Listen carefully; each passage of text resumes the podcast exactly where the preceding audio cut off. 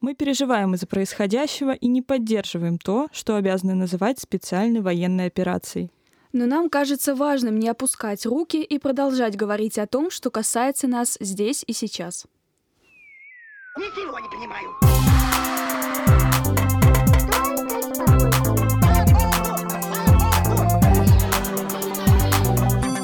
Выйди и зайди нормально. Всем привет! Это подкаст «Выйди и зайди нормально». Наше альтернативное предложение разговором о важном. И с вами Вика. Всем привет! И Ника. Привет! Это наш второй выпуск. В нем мы поговорим об экологии, обсудим экологическую обстановку в мире, наш опыт экоактивизма и попробуем разобраться, можно ли спасти мир, отказавшись от пластиковых стаканчиков. Да, и надо, наверное, вначале сразу сказать, что а, есть такая распространенная ошибка. Многие говорят заботиться об экологии, переживать об экологии. Это то же самое, что сказать, типа, заботиться о математике, переживать о физике, потому что, ну, экология — это наука, правильно говорить, типа, об экологической обстановке, либо об окружающей среде. Вот. На самом деле я просто сама об этом не знала, и до какого-то момента тоже писала в своем инстаграме, что я забочусь об экологии. Вот. И на самом деле как будто это очевидно, но пока мне не сказали, я сама не догадалась. Всем, наверное, понятно, что планета очень не в порядке. Изменение климата, перенаселение, уменьшение защитного озонового слоя, сокращение биологического разнообразия, дефицит пресной воды и много-много-много другое. Перечислять можно, на самом деле, очень долго.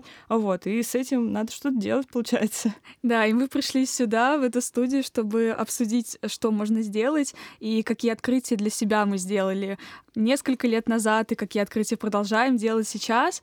А, но на самом деле этот эпизод — это не урок по окружающему миру в третьем классе. Всем давно очевидно, что нельзя мусорить на улице, что нужно экономить пресную воду, выключать кран, пока чистишь зубы. И, возможно, некоторые факты, которые мы перечислим, поделимся своим опытом, могут показаться неочевидными, и вы сделаете для себя новое открытие. Да, на самом деле, вот это, наверное, ключевой момент, в чем нам хотелось бы сделать такое отличие от разговоров важно, потому что там тоже есть методички эта тема, она причем одна из первых вроде идет. И мне кажется, что там это как раз, наверное, будет в формате окружающего мира в большинстве случаев, когда ролик о том, как все плохо, планета горит в огне, и вот, ну, выкинь бумажку в мусорку, конец. А следующая тема — львы. Да-да-да.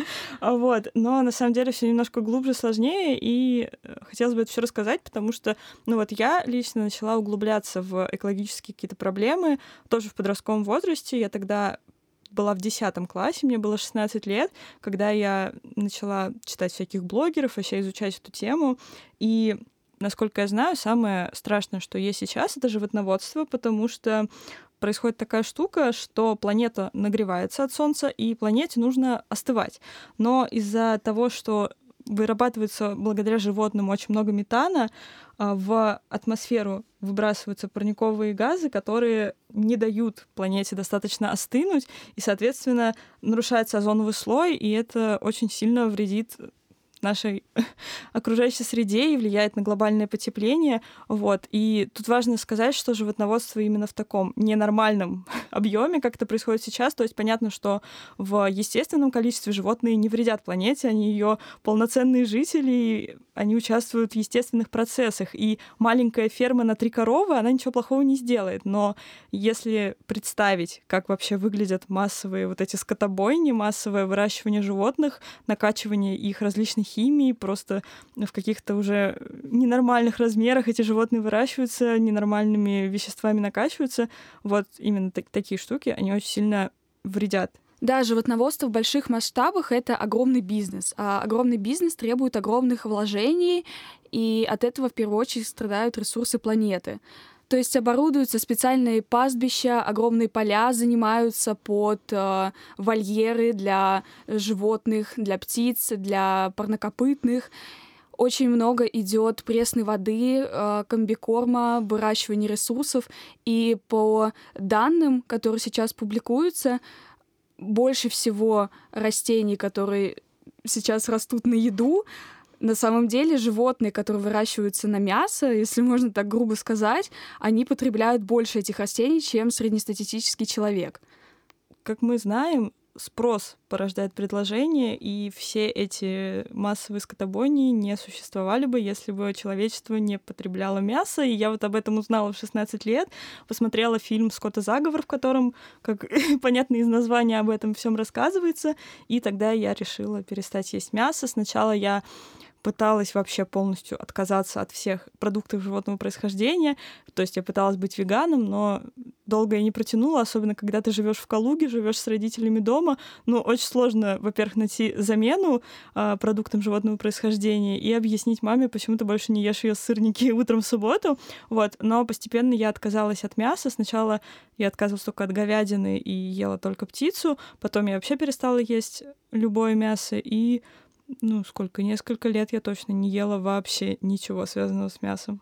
У меня тоже есть такая история, когда ты щупаешь, пробуешь в подростковом возрасте все течения, очень сильно вдохновляешься э, чужим опытом и в медиа, и в социальных сетях. Я тоже решила попробовать так сделать. Ну, мне, мне было тоже лет 16, это было начало 11 класса. Я, в принципе, очень люблю мясо. Я люблю колбасу, я люблю рыбу. Люблю селедку. Кому-то это может показаться странным. Вот все вот эти продукты, которые, от которых людям обычно легко отказаться, холодец, сало, селедка, это прям типа мои фавориты. Да, Там... Yourself, кто любит холодец. Но почему-то я была такая стойкая духом, и в какой-то момент решила, так, все. Но меня выкладывал Инстаграм а, It looks like a vegan meal, и там всякие брокколи, хотя я ненавижу брокколи. Я сталкивалась еще с огромным непониманием внутри семьи. Меня не переубеждали, типа, да давай, что ты с нами поешь, но вот какие-то комментарии в мою сторону всегда бросались. Ты же всегда так любила сало, ты его с пяти лет ешь на завтрак, обед и ужин. И вот эти вот аргументы и доказательства моего отца о том, что ну, ты все равно ничего не изменишь. Вот та колбаса, от которой ты сейчас отказалась, я ее сейчас на ужин съем, понятно тебе? Я, я пыталась как-то либо это игнорировать, на первых порах, конечно, тебе хочется спорить, отстаивать, но дальше я просто ну, погрузилась в эту проблему, изучала всякие штуки, и для себя так решила. Я сделала свой выбор и продолжала так жить. Ну, по-моему, это было пару лет или три года. Угу. У меня, кстати, тоже были истории с тем, что я постоянно слушала критику по поводу этого от своей семьи, но меня именно прям пытались переубедить. Э, у меня даже были истории, когда мама... Знаете, вот в детстве бывает такая тема, ты не хочешь есть рыбный суп, когда тебе там 5 лет, потому что ты не понимаешь, как можно есть рыбный суп, но мама считает, что тебе очень нужно есть рыбу, поэтому она тебе как-то мелко там перемалывает и говорит, ну тут нет рыбы. И ты понимаешь, что тебя обманывают где-то, но не можешь понять в чем, потому что ты не чувствуешь этой рыбы. И мама почему-то подумала, что в 16 лет со мной сработает так же, как и фять. И она пыталась мне как-то очень мелко нарубать мясо в суп, чтобы я его не заметила. Но, конечно, я это замечала. И меня это очень сильно обижало, потому что это, ну, это просто какое-то, на самом деле, полное, как это сказать, ну, не обесценивание. Обес... Да, ну вот я думала об обесценивании, что типа это какое-то обесценивание твоих взглядов. То есть, ладно, когда с тобой пытаются разговаривать, еще что-то, но тут тебя просто пытаются обмануть, как будто ты, не знаю, даже, может, держит тебя за какого-то маленького глупого существа в 16 лет, но это очень странно было, неприятно. Ну, я постоянно слушала, конечно, о том, что я вообще буду самый нездоровый на планете, потому что без мяса жить невозможно, и вообще до 18 лет я обязана есть мясо, я же растущий организм, ну, как-то вот я же дожила до 21 года без двух недель, и вроде как все нормально, и даже у меня гемоглобин в норму пришел, хотя я, ну, он пришел, когда я еще не начинала есть мясо, то есть это от от этого не зависело.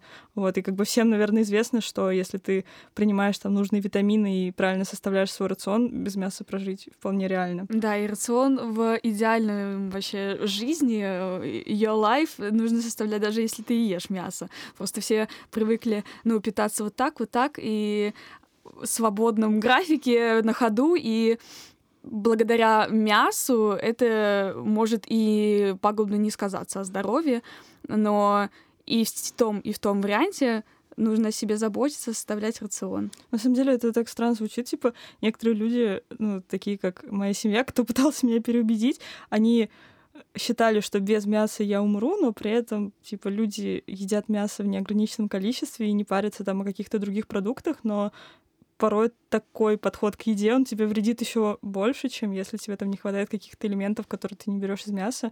Короче, наверное, поинт в том, что все зависит от грамотного подхода к рациону, а не от того, что мясо это панацея от всех бед. И если ты будешь есть мясо, все будет хорошо, а не будет есть мясо, умрешь послезавтра. Ты, кстати, сказала, что твой папа говорил тебе всякие штуки, а вот ты не съела колбасу, а я съем, и ничего вообще ты этим не сделаешь, никак не поможешь. И тут, наверное, хочется перейти как раз к блоку о том, какие есть вообще подходы к отношению к окружающей среде. То есть всем понятно, что все плохо, с этим надо что-то делать. И есть как бы два варианта. А, пытаться что-то сделать, какие-то шаги предпринимать. И второй вариант такой пассивный, наименьшего сопротивления, решить, что вся ответственность, она в руках больших компаний, государства, а я своими маленькими шагами ничего не сделаю. И вот мы подошли к шагам, о которых мы говорили в начале выпуска, что можно сделать здесь и сейчас. Первое и самое важное, оно относится к всей проблеме экологической обстановки и ее ухудшения с каждым днем, это информирование. Мы все понимаем, что на нас очень сильно влияет масс-медиа, социальные сети, и мы много черпаем оттуда информации, и у нас даже есть какие-то лидеры мнений. Почему бы не использовать такие же возможности маленькими шагами среди своих друзей, знакомых?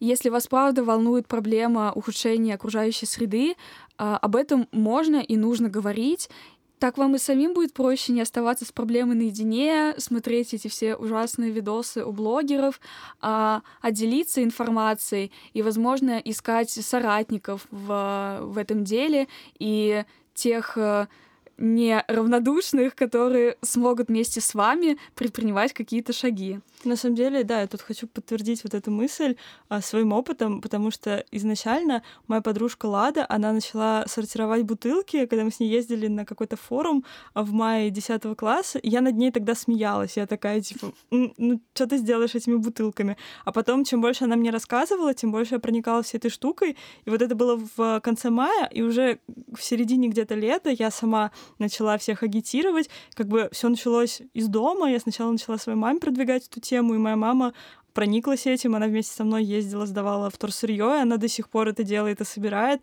Потом, когда я начала ходить на акции по сбору вторсырья, я постоянно публиковала в своем малюсеньком инстаграме, типа на 300 подписчиков, из которых 90% э, мои друзья, одноклассники, а 10% боты. А, я публиковала информацию о том, что вот в Калуге можно сдать вторсырье, как это все работает. И да, может быть, там за мной пошли 3-4 человека, но они пошли, потому что находились люди, которые мне отвечали, говорили спасибо, и я понимаю, что ну да, в 16 лет я не могла сделать чего-то больше, но я делала то, пыталась пользоваться теми ресурсами, которые у меня есть, и хотя бы какой-то малюсенький вклад на пятерых человек, но я сделала, и это уже круто и круче, чем ничего. Наверняка кто-то из вас учится в школе, в университете, ходит по делам и большую часть жизни находится вне дома. И очень часто люди берут с собой а, бутылированную воду на случай, если они захотят попить. Ну, короче, всякие такие очевидные штуки. Вы захотите попить, вы берете воду. Но воду можно брать а, с собой экологично.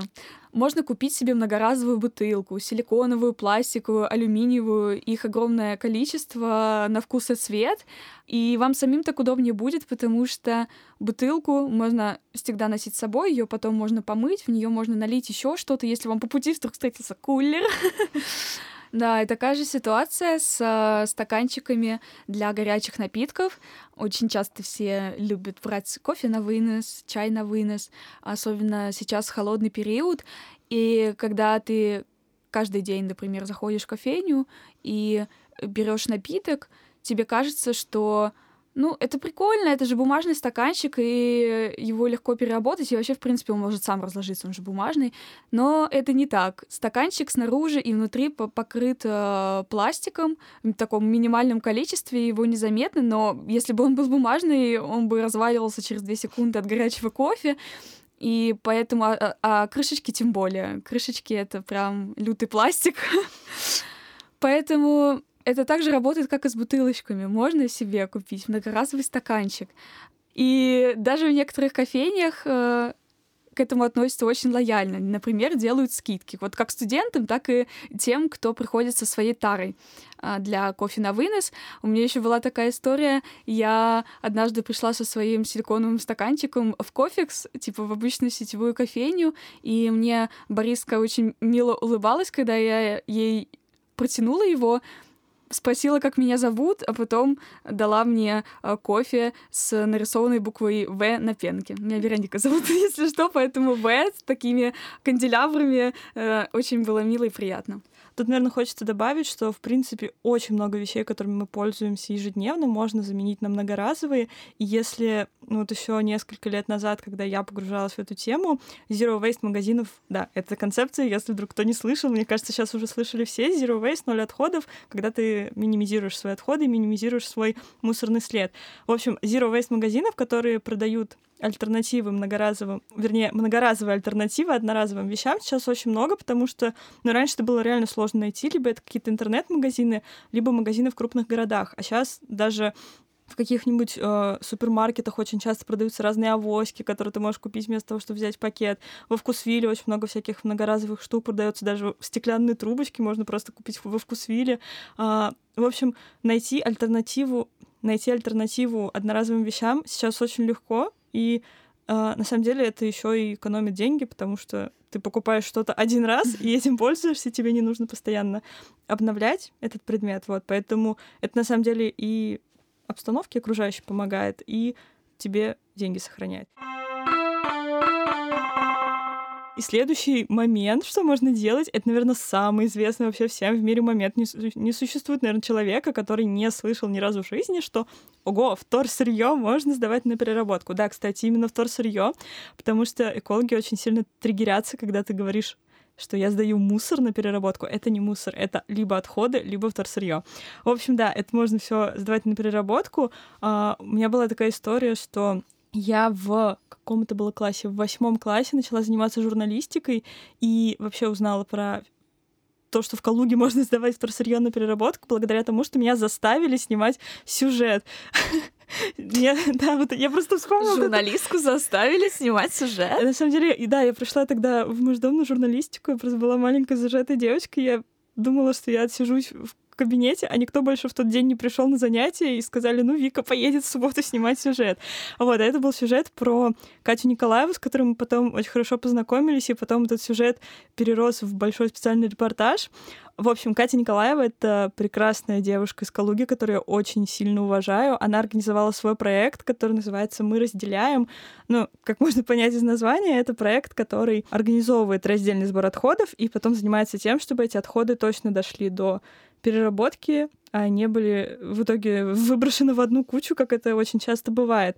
Мы с ней тогда познакомились, но я не то чтобы как-то прониклась этой темой, я говорю, что вот я еще даже потом над Ладой смеялась над ее бутылками, но в какой-то момент я поняла, что, блин, я живу в маленьком провинциальном городе, и тут есть такая крутая инициатива, а я это просто игнорирую и смеюсь над этим.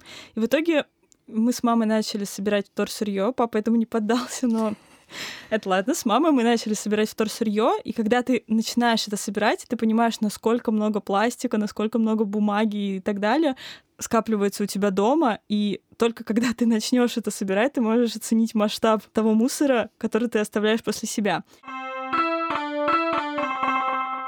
И как будто, когда ты живешь где-то на окраине Москвы, если у тебя нет в пешей доступности какого-то пункта, с этим возникают еще большие сложности, чем вот в маленьком городе Калуга, а, потому что, ну, если у тебя нет какой-то своей машины или средств на такси, тебе бывает практически невозможно со всем количеством отходов, которые у тебя накопились, доехать до какого-то пункта в городе.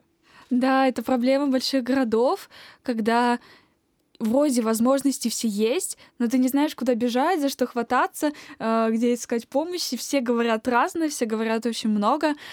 Самый такой сервис, который может помочь на первых порах, если вы решили заняться сдачей вторсырья на переработку, это Recycle Map — это сайт, э, на котором находится одна большая карта. И там пунктами и близлежащих районов ваших вы отмечаете на карте, и в масштабах всего города отмечены точки, куда принимается вторсырье на переработку.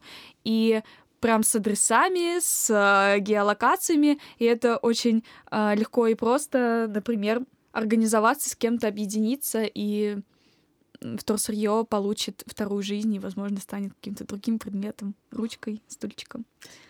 Если вы начали собирать вторсырье раздельно в каждый пакетик, оно очень быстро накапливается все, и в какой-то момент вы понимаете, что этих вещей э, уже больше, чем вещей тех, которыми вы пользуетесь, ком пользуетесь в комнате.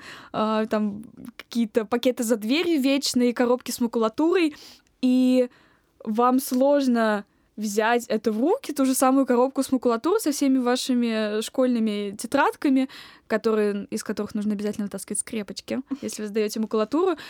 Очень сложно это транспортировать. Вот в логистическом плане э, даже если вы с кем-то объединяетесь, и если у вас нет машины, общественный транспорт под эту ситуацию не особо подходит, можно заказать э, вывоз ненужных вещей, есть несколько и частных, и государственных компаний и сервисов, которые в этом помогают. То есть вы заходите на их сайт, заполняете там анкетку, а, заявку оставляете, рассказываете о деталях вывоза, что у вас есть, и к вам просто приезжает команда сотрудников э, компании, которая этим занимается, и на машине такой огромный, брендированный, заберет ваши вещи, и вещи, и вторсырье. Вторсырье пойдет на переработку. Те вещи, которые в плохом состоянии, тоже. Вещи, которые еще, например, носибельные. Это может быть одежда, какие-то э, книги. Это все пойдет э, на благотворительность такие э, сервисы очень хорошо сотрудничают с благотворительными фондами, э, отдают вещи малоимущим семьям, э, людям с ограниченными возможностями. Это, например, э, сервисы такие, как «Второе дыхание». Он работает по всей России, и там тоже есть карта, где можно либо самому приехать, сдать в бак. У них есть баки тоже в нескольких городах, в нескольких местах и либо заказать машину такую красивую с розовыми элементиками. И, например, я знаю в Москве проект э, мэра Москвы Сергея Собянина на его сайте прям так и называется «Вывоз ненужных вещей». То есть там даже, это, конечно, не очень актуально, вплоть до автомобиля. Его могут взять, эвакуировать утилизировать. Ну, еще наверняка, даже если вы в каком-то супер маленьком городе, у всех у нас есть пятерочки, вкусвиллы, сетевые магазины, и в них очень часто, согласно там следованию устойчивому развитию бизнеса, для них это тоже важно, ставят э, баки для сдачи ненужных вещей, а раньше это, этим активно занимался Вкусвилл, был этим популярен. Они собирали токсичные отходы, батарейки, лампочки. И я вот, например, знаю, что в сетевых магазинах недавно начали устанавливать баки даже по сдаче ненужных книг. Магазин сам сотрудничал с сельскими библиотеками, и книги в хорошем таком еще читабельном состоянии отправлялись туда, а другие на переработку. А, даже а, в какой-то момент начал принимать блистеры от таблеток, которые тоже, конечно же, естественным путем не разлагаются, их нужно и важно перерабатывать. Про книги я сейчас вспомнила. Калуга опять впереди планеты всей. У нас какой-то год появились обменники книг по всему городу, даже в маленьких отдаленных от центра районах, такие как избушка на куре. я не знаю, как это назвать. Вообще, она реально выглядит как домик с дверками, и там пару книжных полочек. Туда ставили книги, и, типа, ты мог принести туда ненужную книгу, посмотреть, что там есть, и взять себе какую-то интересную книгу, если там такая найдется. И сначала это реально активно вот такой вот происходил такой активный обмен, потому что ты смотришь на эти полочки, там постоянно что-то лежит, постоянно книги меняются, но сейчас, мне кажется, это уже перестало быть таким активным, потому что половину книг просто растаскали и новых не принесли. сейчас иногда бывает грустно, ты идешь, смотришь на этот домик для книжек, а там какая-нибудь одна бедная стоит, никому не нужная. Но на самом деле инициатива тоже классная. Да, вот всякий шер, как это модно сейчас называть, обмен э, вещами, и, там и с друзьями я очень часто иногда отдавала свои вещи, э, ненужные там какие-то крутые рубашки, которые больше не в моем вкусе, кому-то носить и родственникам и друзьям. Кстати, я сейчас поняла, что раньше это был, ну, типа, не тренд, как сейчас, это была просто жизнь, потому что когда ты мелкий, ты там донашиваешь за старшим братом. И это естественный процесс, потому что вещей было не так много, их было сложно купить, а сейчас из-за изобилия какой-то обмен вещами кажется трендом, а раньше это была просто жизнь. Ну, короче, ты был, короче, тогда экологичным. Ну, в Советском Союзе, в принципе, все было экологичнее. Молоко наливали в бутылки стеклянные, и с авоськами ходили все, а не только хипстеры. И в таких штуках очень хорошо помогают секонд-хенды. Они сейчас э, в тренде, и они есть в каждом маленьком городе России. Сейчас там можно найти вообще какие-то крутые винтажные вещи, э, расклешенные, потертые джинсы, э, кеды два меча.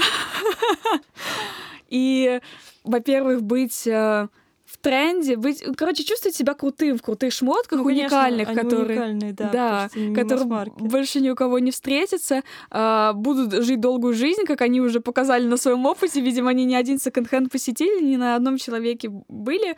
И это тоже один из вариантов э, помощи и окружающей среде, и решения проблемы перепотребления. Можно подбирать одежду в секонд-хендах, тем более мы знаем, что сейчас происходит с масс-маркетом. Он неоправданно дорогой, неоправданно низкое качество там э, за так такую стоимость вещей, и очень много сейчас магазинов, в которых одеваются и подростки, и типа люди студенты от 20 лет, они закрылись, и поэтому как альтернатива и экологичная, и экономичная — это секонд-хенд. Я сейчас, кстати, вспомнила, у нас сегодня выпуск рекомендаций фильмов. Еще один фильм называется «Реальная цена моды». А там и про экологическую составляющую есть, про то, как э, на самом деле секонд-хенды, вот это массовое производство у нас сегодня выпуск такой рекомендации фильмов. А я сейчас вспомнила еще один фильм, называется «Реальная цена моды». Там как раз про масс-маркет, про то, как вся эта одежда производится. И там есть э, и про экологическую составляющую, о том, как вот это все безумное количество некачественной одежды вредит окружающей среде. И еще там про права человека, потому что я думаю, для многих не секрет и не открытие, что вся эта одежда, которую мы там покупаем в Бершке, в Заре, она шьется ну, далеко не на комфортных фабриках. Это в основном девочки и женщины в малоимущих странах, которых там с момента, как они научились ходить и говорить, чуть ли, ну, не с такого возраста, отправляют шить вот эти вот бесконечные шмотки. Ну, типа, покупка в секондах — это не только экологично, но это еще этично, получается. Вот. Да. Вообще, вот эти вот маленькие шажки, эко-инициативы, их можно очень долго перечислять, наверное, на сезон подкаста сделать. Каждый выпуск про какую-то новую эко-инициативу, и час не хватит, чтобы это все обсудить. Вот. Но мы назвали, наверное, такие основные штуки. И тут на такой прекрасной ноте хочется вернуться к поинту. Так что в итоге?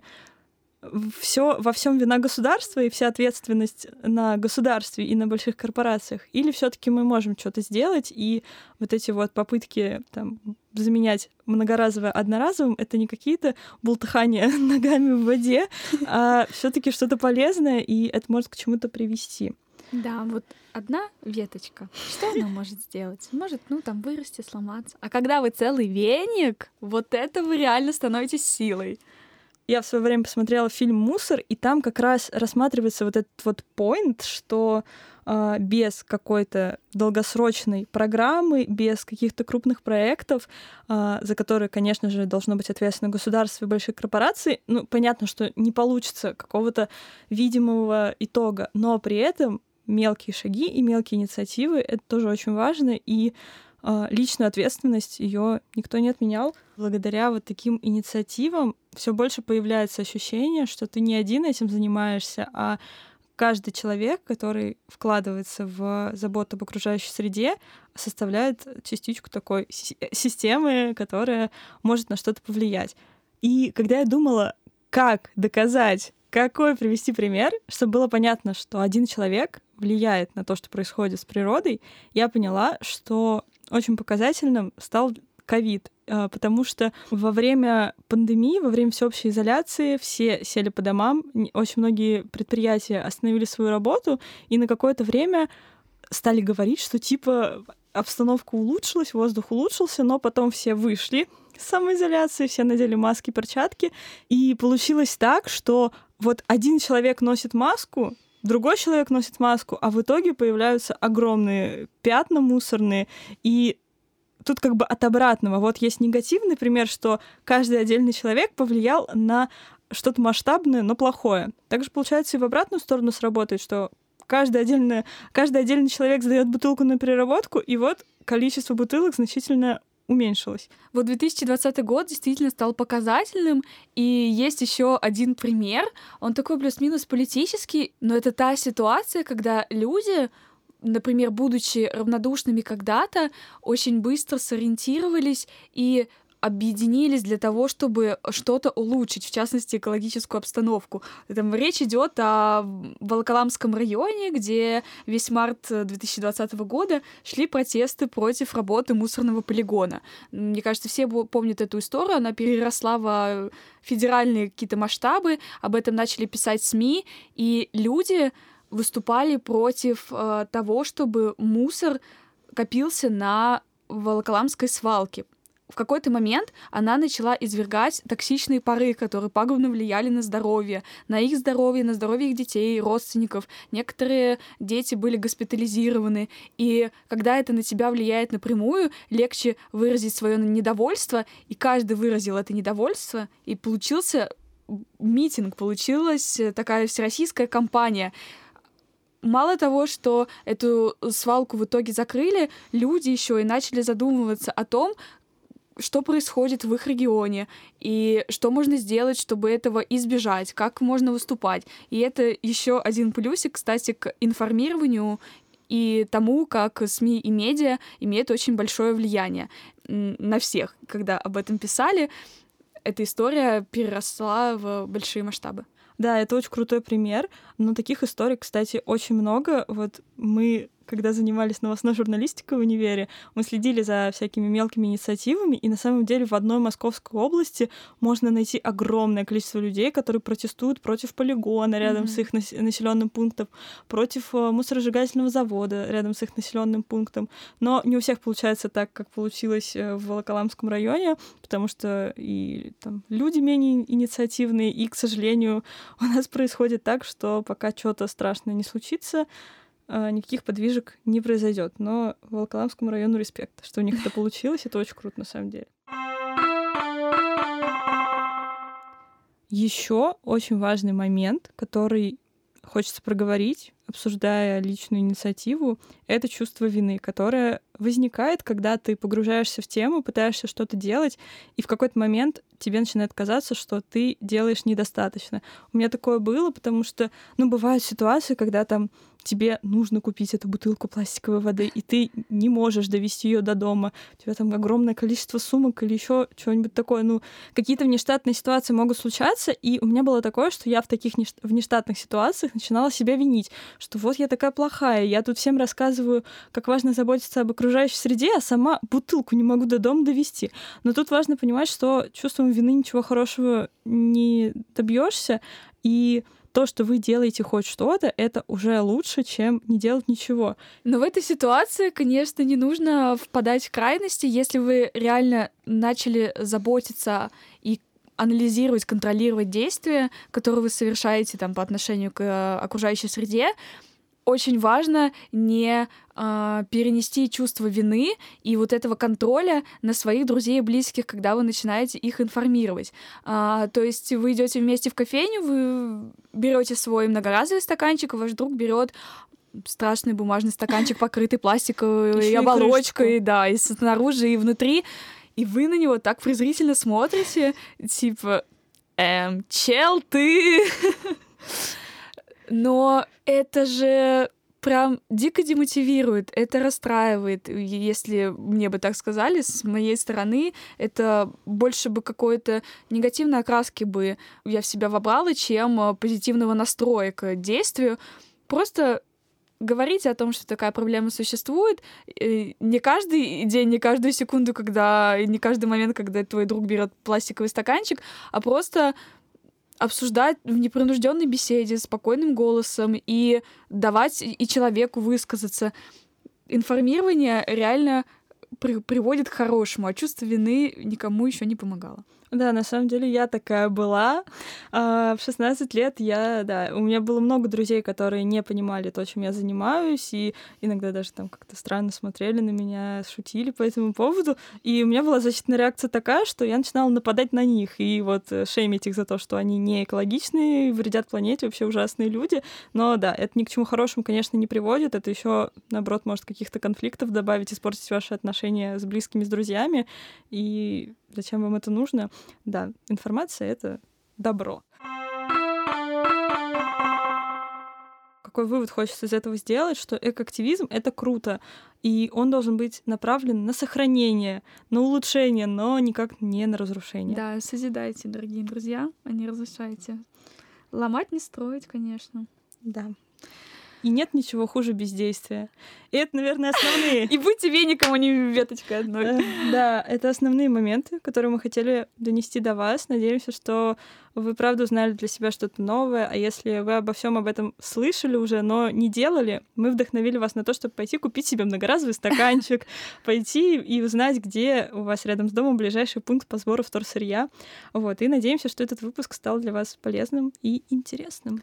Да, на сегодня мы заканчиваем. С вами был второй эпизод подкаста «Выйди и зайди нормально».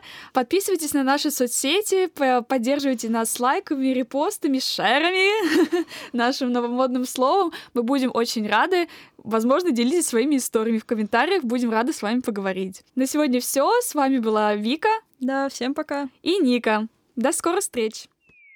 Ничего не понимаю.